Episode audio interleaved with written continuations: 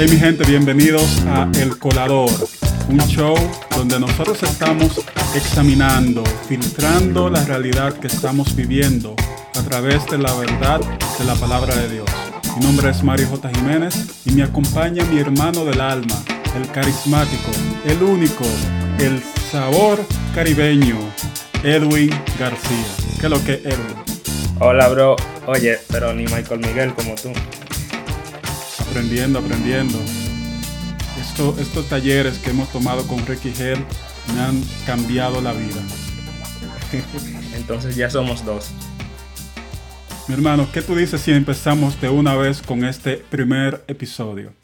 Vámonos de una vez con la frase de la semana.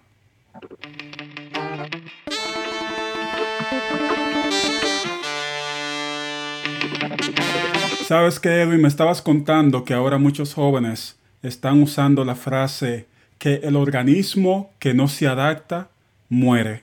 Explícame eso, porque realmente yo tengo una idea, pero quisiera que tú me des tu opinión como veinteañero que eres. Eh, realmente vemos muchos jóvenes eh, que se adaptan al sistema de la sociedad y eso, eso no está correcto, porque la sociedad, como si la vemos como un organismo, eh, seríamos partes del cuerpo y cada parte del cuerpo funciona de manera diferente, desarrolla una función diferente. No, no todas las partes desarrollan la misma función. Entonces ahí vemos el principal error. Y debemos entender que, cada persona es importante y solo va a funcionar en, el lugar que le corresponde, en el lugar justo. Mm. Y como jóvenes en ese aspecto no estamos siendo libres, porque libre es el eh, elegir cómo comportarse en una sociedad, no como la sociedad elija cómo debemos comportarnos. Nítidamente, agradezco por tu sabiduría, en verdad, como tú dices, la libertad es el poder de poder elegir cómo comportarnos y también qué hacer con nuestras vidas. Y lamentablemente muchos jóvenes están comprando la mentira de que para ser felices o para poder vivir realmente tienen que sacrificar su moral, tienen que sacrificar muchas veces hasta su propio bienestar físico. Así que, men, muchas gracias. ¿Qué tú dices si empezamos entonces con la pregunta que tú me tenías en un momentito?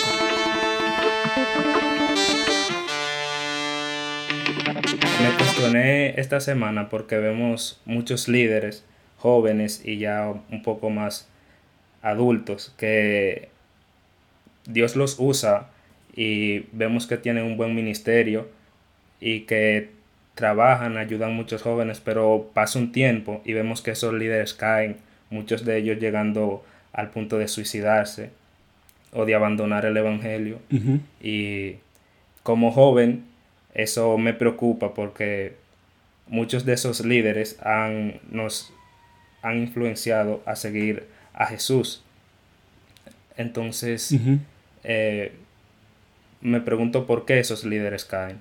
Bueno, la respuesta, Edwin, es que nosotros somos humanos, estamos viviendo en un mundo caído y hay varias razones. Una de ellas es que a veces nosotros como líderes no tenemos una red de confianza donde podemos ser vulnerables, donde podemos contarle a nuestros amigos las luchas que estamos experimentando y podemos esperar que nos ayuden, que oren por nosotros, que nos fortalezcan y, ¿por qué no?, también que nos llamen la atención, que nos corrijan, porque Dios al que ama corrige y muchas veces la forma en la que Dios nos disciplina y nos hace cambiar es a través de otra persona. Y sucede que con frecuencia, mientras más alto, más autoridad y más popularidad tiene una persona como líder, eh, a veces más difícil se le hace encontrar amigos que lo amen lo suficiente como para decirle la verdad.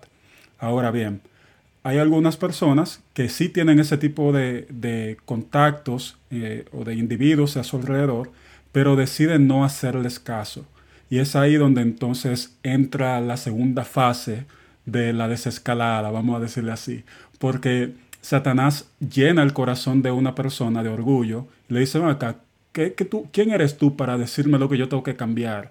Y eso es un problema, eso al fin y al cabo termina uno tendiéndose su propia trampa y es porque además de ser eh, de nosotros mismos, ser nuestros propios enemigos, también tenemos a Satanás que no va a dejar pasar una oportunidad para acusarnos para tendernos una trampa y hacernos caer. Entonces, dos razones principales. Número uno es tu propia carne y número dos es el enemigo y a veces también la soledad, que no tenemos amigos, eh, líderes, mentores o una persona que nos llame la atención cuando cometemos un error y que nos haga cambiar y arrepentirnos y volver a los pies del Señor. Todos somos humanos, todos cometemos errores, pero los líderes tenemos más chance de fallar por las, por las dificultades de nuestro trabajo y también porque estamos siendo tentados más frecuentemente. Y además, es como si tú estuvieras al frente en una línea de batalla. Obviamente Satanás, el enemigo, te va a tirar a ti primero para que caigas y las demás personas que están a tu cargo también sufran. Entonces, si eres un, un joven que tienes un líder, tu pastor de jóvenes o tu pastor, ora por él, eh, demuéstrale que no solamente eres su hermano, sino también que eres su amigo. Y si ves que algo está mal, con humildad, corrígele y pídele a Dios que le ayude a cambiar, no lo dejes caer, porque al fin y al cabo todos somos humanos y necesitamos la ayuda del Señor y la ayuda de unos de los otros.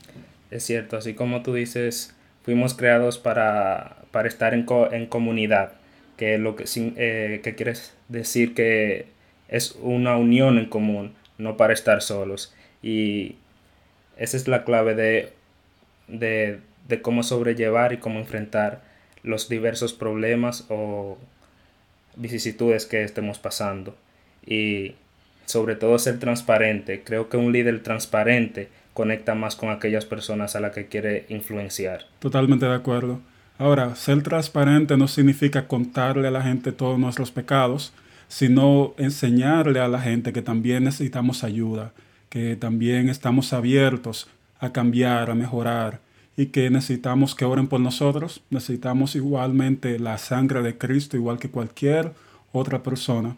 La diferencia es que cuando uno toma la posición de liderazgo o, y, la decisión de servir como líder, eh, se expone más, se expone más a los ataques de Satanás y también a sus propias debilidades.